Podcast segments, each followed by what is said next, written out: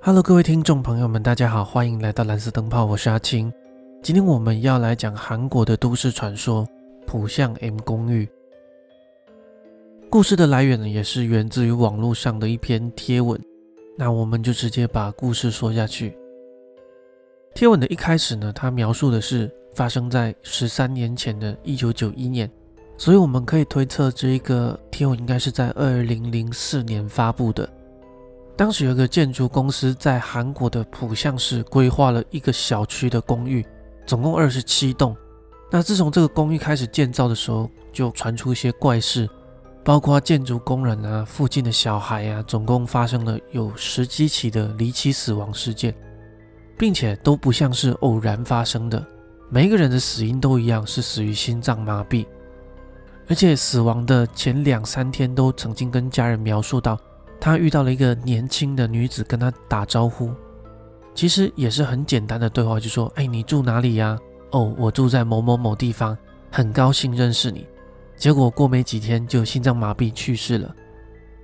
但是除了这些发生事情的家庭以外，其他人其实并没有接受到太多的讯息，所以并没有太多的人去关注这些离奇死亡案件。又过了一年，公寓完工了。那开头也说到，总共有二十七栋，因为这个地方的位置特别好，所以在两天之内，这些公寓就卖的差不多了。陆陆续续呢，也有很多人开始入住。那在三个月之后，就发生了第一件的离奇事件。事件呢是发生在第十二号楼的一四零一号房，这里面住的是一对新婚的夫妻。那这对夫妻每天早上呢，都会相约着一起出去慢跑。有一天的早上，他们照着平常慢跑的路线边跑边聊天的时候，妻子就突然发现跑在她旁边的丈夫不见了。停下来回头往后面看，才发现，哎，他在后面几十公尺的地方自言自语。后来呢，又对空气鞠了几个躬之后，继续的往他的方向跑。结果他们两个就继续跑着跑着，回到家之后，妻子越想越奇怪，就问起了这件事。她的丈夫呢，就跟她说。哦，刚刚跟我聊天的那个女人是住在一三零一号房的，想说互相认识一下，打个招呼。妻子就觉得莫名其妙，想说我们刚慢跑的时候明明就没有遇到人，一大早的到底是在发什么神经？结果讲着讲着居然还吵了起来，也没有一个结果，所以最后就各自去工作了。妻子在工作的时候，他就一直想到这件事，觉得说我们不应该为这种小事情吵架吧。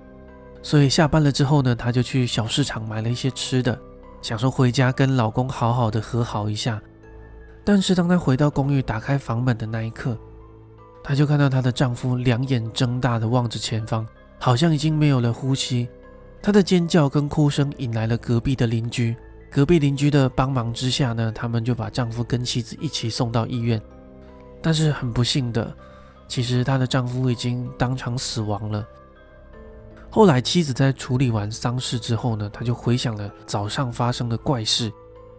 他跑到了一三零一号房看了一下，发现好像没有人的样子，所以呢，他就继续的打听。后来才发现，原来一三零一号房并没有人入住。这么说来，她丈夫口中的女人到底是谁呢？就在这件事情发生后的不到十天，又发生了第二件事。第二件事呢，也是住在十二号楼的八零八号房，里面住的是一对中年的夫妇，他们没有小孩，但是他们的感情非常要好。就在那一天的晚上，两夫妻正要睡觉的时候，丈夫就突然说：“呃，我今天遇到了一三零一号房的小姐，她居然自己主动的跑来跟我打招呼，而且她居然知道我住在八零八。你说她是怎么知道的？是不是对我有兴趣？”妻子听完之后就愣住了，然后就很紧张的跟她的丈夫讲说：“大家都在传说住在一四零一号房的那个人，听说他遇到了一三零一号房的那个女人之后就死了。”丈夫看到妻子这么紧张，他也是赶快的去安抚妻子说：“没事啦，这些都是谣言之类的。”过了不久，她的丈夫就睡着了。那妻子因为不安睡不着，所以她就一直把耳朵靠在丈夫的胸前，确定他是不是还有呼吸。重复了几次之后，不知道为什么也越来越困，最后她干脆就把耳朵贴在丈夫的胸前，就这样子不小心睡着了。又过了不知道多久，妻子突然惊醒，下意识的把耳朵靠过去之后，才发现好像已经听不到心跳声了。然后她就看到了她的丈夫两眼睁得非常的大，看着天花板。她试着去摇醒她的丈夫，但是不管她怎么摇，她的丈夫也再也没有办法做出反应了。之后，很多的传言呢就在整个小区里面传开，住在十二栋的人也变得非常的恐慌。接着，很多的住户试着把自己的房子卖掉，这间房子一亿的售价最后变成了八千万，然后又变成了六千万。就在事情发生之后的没几天呢，又发生了第三件事。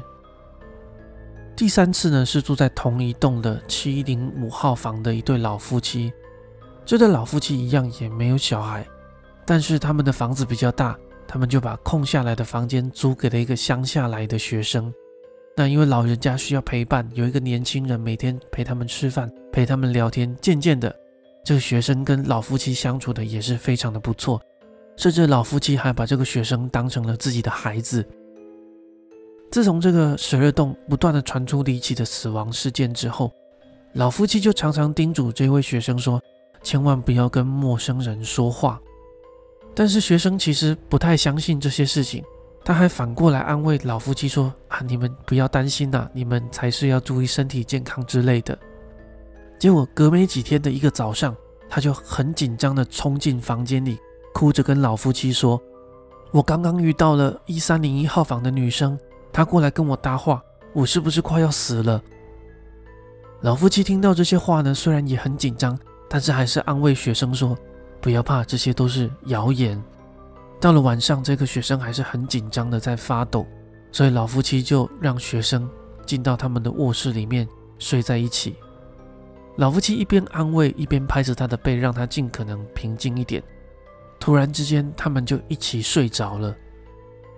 又过了一小段时间，老婆婆醒来，她下意识的看向这个学生，然后就开始崩溃的大叫。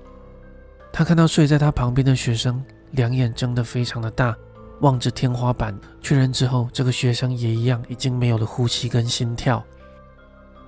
这三件事情都因为同一个原因、同一个过程跟同一个死亡方式，所以整栋公寓的人就非常的恐慌。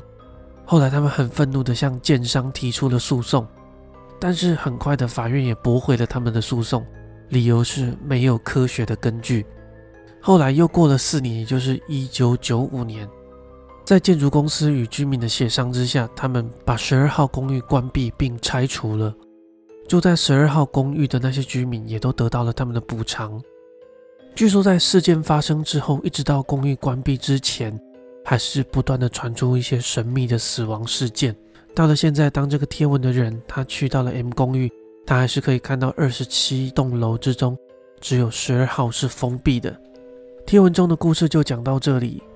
后来有一些网友根据他内文中的一些细节去整理，比对到了一个很相似的地方，而那个小区确实也缺少了一零四栋公寓跟一一二栋公寓，并且他们还在旁边找到了一栋拆到一半的废弃大楼。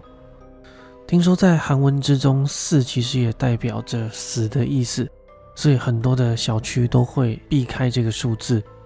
所以可以知道，小区少了一零四号是还蛮合理的。但是我查了一下韩文里面十二的数字，它其实并没有代表什么特殊的含义。所以这个小区少了一一二号房，它是不是就代表着这个故事其实有一定的真实性？好了，那我们今天的故事就讲到这里。听说这个也是韩国比较有名的都市传说了，我有找到它的原文。但是原谅我，我的韩文程度非常非常的差，所以我又比对了蛮多的资料去做修正。如果你有听过这个故事，又发现说，哎，好像跟我讲的版本不太一样，那可能是翻译的问题。那我最近也是一直在鼻塞，所以大家可能会听到一些鼻音哦，这部分就请大家多多包涵。那我们今天的故事就讲到这里，感谢大家今天的收听，我们下一集再见。